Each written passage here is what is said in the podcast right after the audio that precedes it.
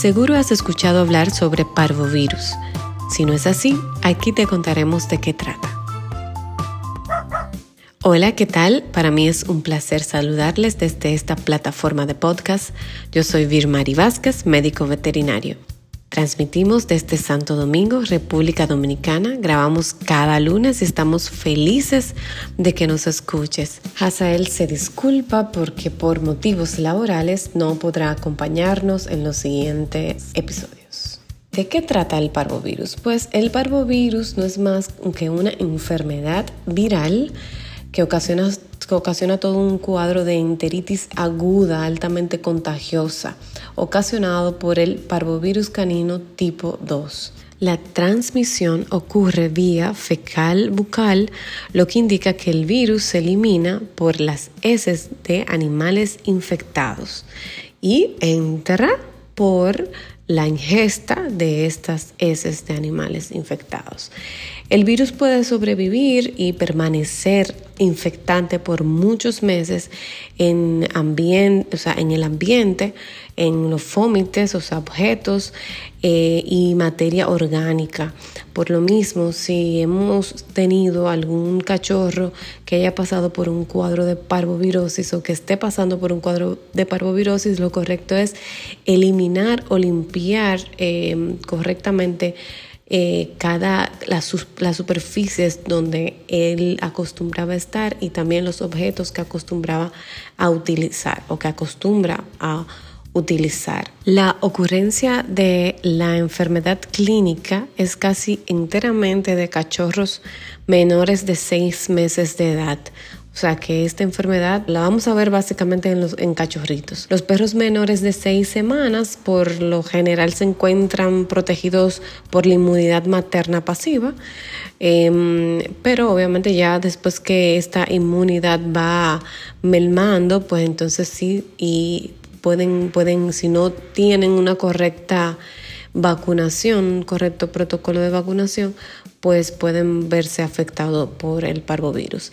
Hay algo interesante es que ciertas razas tienen mayor riesgo o predisposición para esta, para esta enfermedad. Las razas como los Rottweilers, los Doberman Pinscher, los Pitbulls, la, realmente la base biológica para esta susceptibilidad de estas razas se desconoce, pero ellos son más predispuestos al parvovirus, los cachorritos de este tipo de razas. Los signos clínicos del parvovirus que tenemos que tener en cuenta, y si lo vemos en nuestros cachorros, debemos llevarlo inmediatamente al veterinario y o, de esto debe alertarnos. Por lo general ocurre cinco días posterior a la a la exposición, por, lo mismo que el periodo de incubación es unos 5 a 7 días. Entonces, entre esos signos clínicos que podemos observar, lo, primordial es el vómito y las diarreas profusas, diarreas totalmente líquidas y sanguinolentas, también los los cachorritos se eh, dejan de comer, tienen anorexia, depresión, eh, pueden presentar también fiebre, deshidratación por, por todo lo anterior mencionado. Sin embargo, hay pacientes que pueden presentar otros signos clínicos no tan comunes, como por ejemplo ictericia, que es la coloración amarillenta de las mucosas, Em, y también hipotermia, entre otros. Así que si eh, observamos estos signos clínicos en algún cachorrito, esto debe de alertarnos para que inmediatamente lo, los llevemos al veterinario.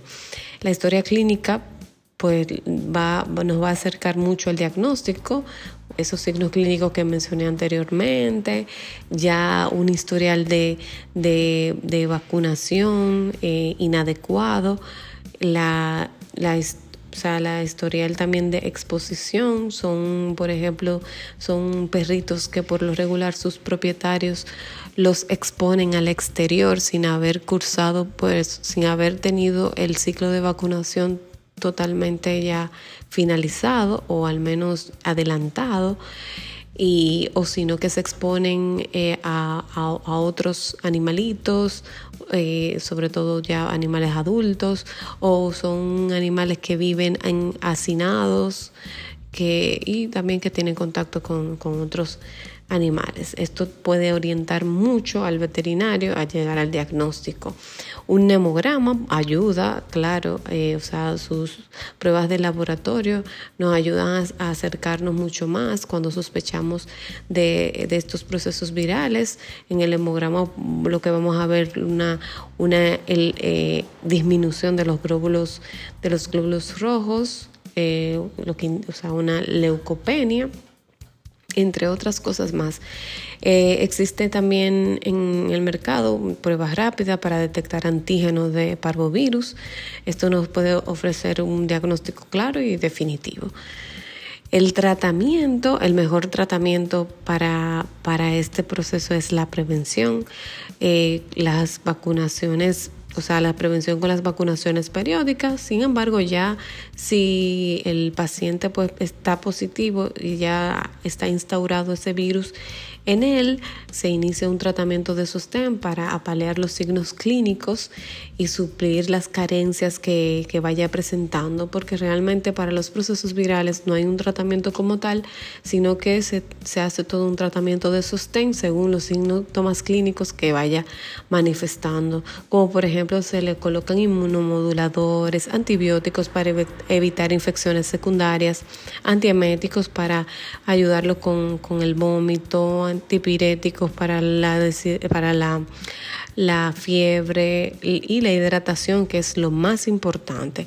También la microalimentación para que ya esas, em, para que esas vellosidades del, del, intestino pues se vayan restaurando. Es muy importante también que, que se inicie una alimentación realmente eh, sería ya según cómo el paciente se vaya manejando. Hay algunos pacientes que hasta se le puede colocar una sonda nasogástrica, que eso ayuda, o sea, es un tubito que va desde eh, la nariz hasta el estómago y eso ayuda a que restaure la flora gastrointestinal, las microvellosidades y las criptas del intestino pues se vean menos afectadas, se restauren y eh, pueda superar más rápidamente el, el proceso viral. La prevención ya lo comenté, es lo, ideal, lo más adecuado, que lo hacemos mediante las vacunaciones. Son vacunaciones periódicas, por lo regular los cachorritos se deben vacunar. Si vienen de madres que ya son vacunadas, están vacunadas, se pueden vacunar a partir de los 45 días. Si son madres que no, no sabemos la procedencia, no sabemos si están vacunadas, pues se puede iniciar el protocolo de vacunación a partir de los 30 días. Eh, la primera vacuna que se pone, justamente muchos criadores y muchos veterinarios ponen la de parvovirus, algunos ponemos la, la, que llamamos múltiple, quíntuple o sextuple que contiene entre varias protección a otras enfermedades, contiene pues la protección al parvovirus caninus y se, y se pone periódicamente, se pone cada 21 días eh, y se pone de 3 hasta, hasta 5 dosis. El, el objetivo de, de, estas dosis es que en algún momento el sistema inmunológico pues los reconozca y puedan crear pues anticuerpos mediante eh, la, la, la, la vacunación. Para finalizar, te recomiendo que si recién tienes un cachorrito, pues no trates de no exponerlo al exterior, no llevarlo ni a río, ni a playas, ni a parques, porque pues ahí pasan muchos van perritos callejeros, perritos adultos que a lo mejor eh, si estuvieron o están expuestos a esa enfermedad y por lo mismo pues pueden eliminar el virus en sus heces y tu mascota, tu consentido puede tener contacto.